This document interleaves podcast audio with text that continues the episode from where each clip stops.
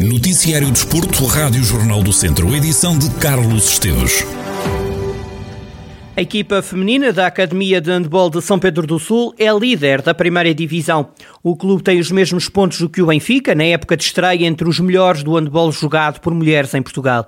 Ana Seabra, a treinadora da equipa, refere à Rádio Jornal do Centro que mais importante do que pensar atingir algum lugar na tabela classificativa no final da época é fundamental ir amealhando pontos para ganhar confiança no campeonato. A técnica garante que há ambição no grupo de trabalho e que todas as equipas gostam de ganhar e assegura que ao longo do tempo que se percebe onde poderá chegar o clube nesta primeira divisão de handball feminino.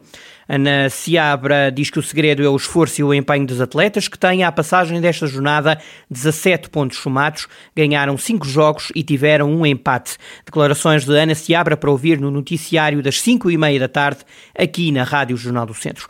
No setor masculino, sucesso alcançado na Taça de Portugal, a Academia foi ganhar ao pavilhão do Penafiel por 23-26. Este triunfo permitiu à equipa seguir em frente para a terceira eliminatória da Taça. Carlos Pinto, o treinador no final do encontro, descreveu o jogo como muito equilibrado e diz que só nos minutos finais da segunda parte é que a equipa sampedrense conseguiu ganhar uma vantagem fundamental para garantir o apuramento. Quanto ao futuro na Taça de Portugal, o treinador assume que gostava de encontrar uma equipa grande e garante que o objetivo principal da equipa de handball de São Pedro do Sul é o campeonato. O clube joga a Zona 2 da segunda Divisão de Handball.